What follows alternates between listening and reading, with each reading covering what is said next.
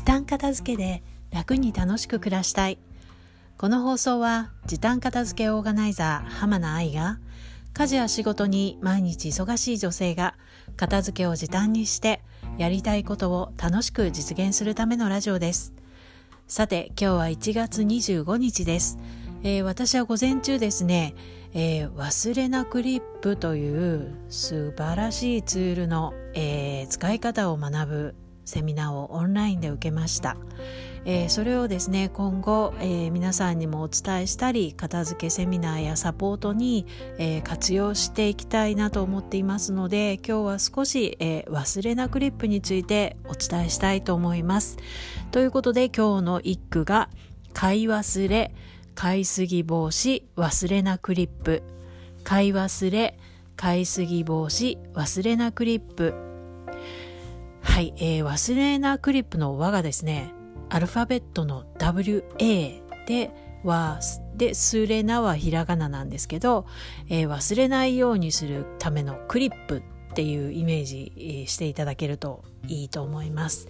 えー、これがですね、あのダイソー、100均のダイソーですね、で売っているダブルクリップと、えー、園芸用に使う、えー、ネームプレートという、これもダイソーで売っているものなんですけれども、えー、この2つの、えー、アイテムを買ってきてお家の、えー、食品だとか日用品の在庫管理をすごく便利にできるっていうものなんですね。で、えー、まあお家の在庫がまああり多すぎる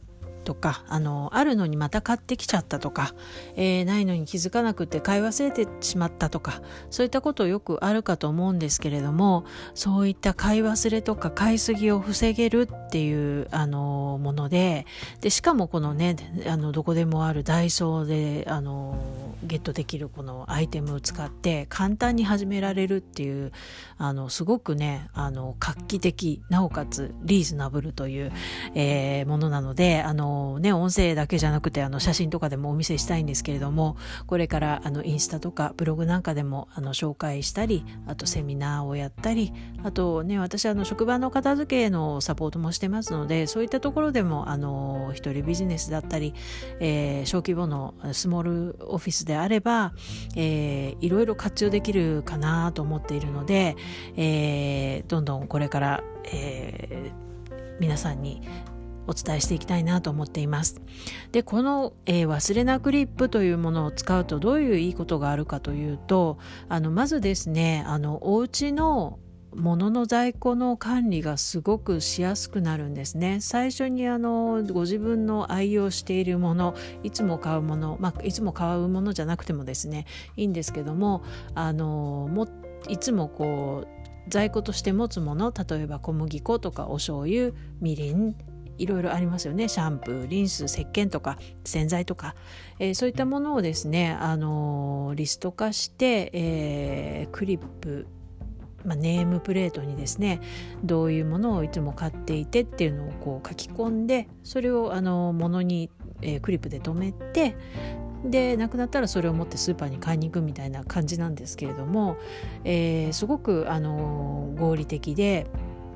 え、やりやすい仕組みなので、えー、最初ねリスト化するのはちょっとあの手間なところはあるかと思うんですけれども自分の持っているもの使っているものをこう全体をこう把握するっていうのは書き出して把握するっていうのはすごく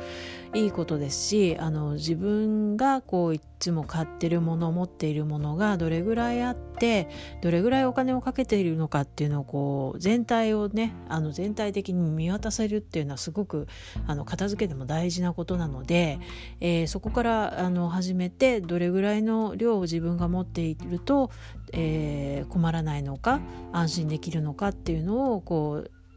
じ、えーと、一目でこう分かるようにこう整理していけるんですね。そこからあの管理が簡単になるっていう、まあ、ちょっとこの5分のラジオ 音声配信ではご説明しきれないんですけども、えー、この忘れなクリップっていうあの便利なツールがあるよっていうことを今日ちょっとちらっと頭の片隅に置いていただければと思います。買い忘れ、買いすぎ防止、忘れなクリップ、買い忘れ、買いすぎ防止、忘れなクリップ、えー、本日もも最後までお聴きくださいましてありがとうございました。それではまた、さようなら。